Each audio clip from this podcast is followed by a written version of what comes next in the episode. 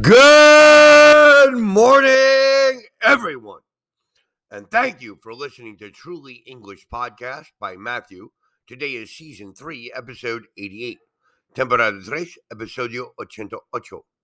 Today is the fourth day of July 2022. Hoy es 4 de julio 2022. And today is Monday. Tomorrow is Tuesday. And the day after tomorrow is Wednesday.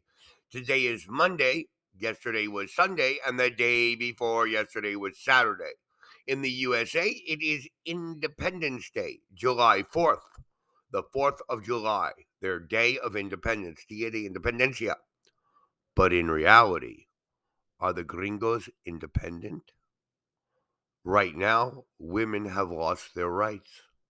The Indian reservations the Cherokees, the Apaches, the Seminoles are losing their rights, and the state can now enter their land.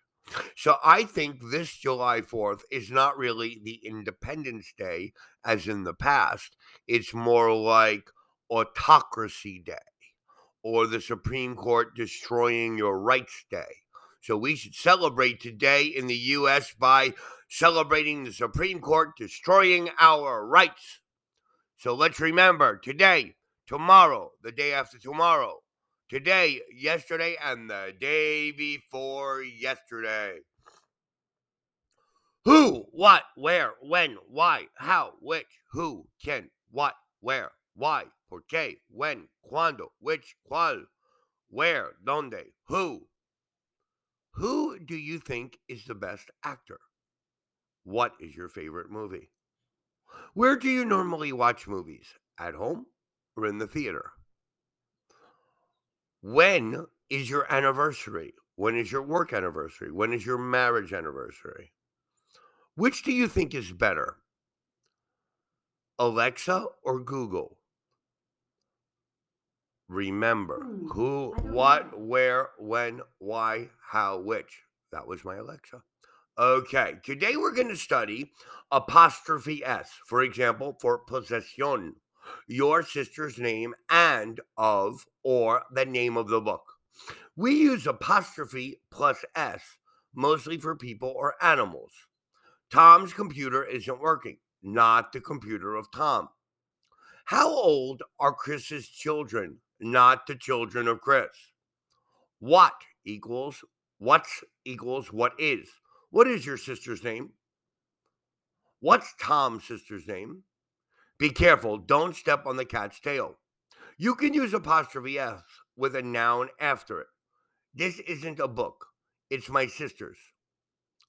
We do not use apostrophe F after a long group of words. So say, my friend's mother, but the mother of the man we met yesterday, not the man we met yesterday's mother. Note that when we say a woman's hat equals a hat for a woman, a boy's name equals a name for a boy, a bird's egg equals an egg laid by a bird, etc. With a singular noun, we use apostrophe s. My sister's room equals her room, one sister. Mr. Carter's house equals his house.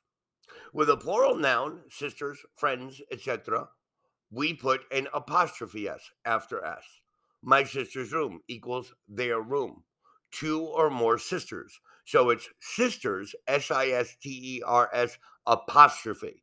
That provides the plural, more than one sister, and the possession with the apostrophe. The Carter's house, their house, Mr. and Mr. Mrs. Carter. If a plural noun does not end in S, for example, men, women, children, people, we use apostrophe S. The men's changing room, a children's book.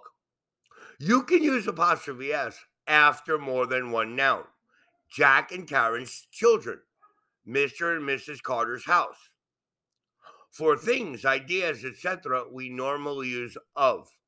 The temperature of the water, not the water's temperature. The name of the book, the owner of the restaurant.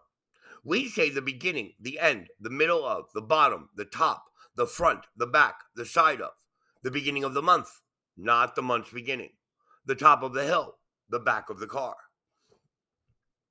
You can usually use apostrophe s or of for an organization, a group of people. You can say the government's decision or the decision of the government, the company's success or the success of the company. We also use apostrophe S for places. So you can say the city's streets, the world's populations, Italy's prime minister, Mexicans' food. We use apostrophe S with time words yesterday, next week. Do you still have yesterday's newspaper?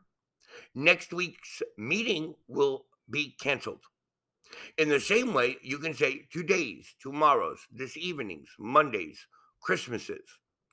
We also use apostrophe S or S apostrophe with plural words with periods of time. I've got a week's holiday starting Monday.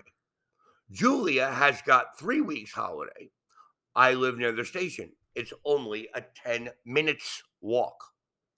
Now, you understand that if I say my mother, mi mama, and I put apostrophe S, it's possession, my mother's house. If I say Karen's dog, it's K A R E N apostrophe S. That represents possession. But what happens if a name naturally ends in S? For example, Luis. Well, then we put Luis apostrophe, and the pronunciation changes to Luis's house, Luis's work, Luis's daughter, Luis's friends. So please study this and understand how to use possessive pronouns because we're talking about possessing something. I want to thank you all for listening to Truly English Podcast by Matthew.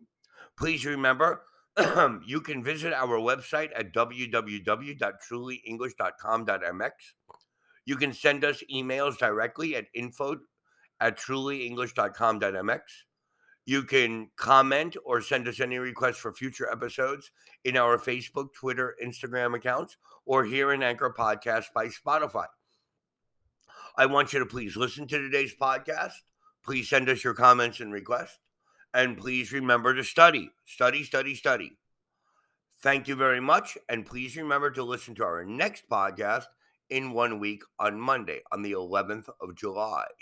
So thank you. Peace and love for everybody. Goodbye.